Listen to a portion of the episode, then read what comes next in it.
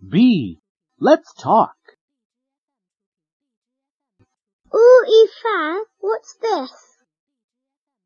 My new crayons. Wow, how many crayons do you have? Open it and see. One, two, sixteen. You have sixteen crayons.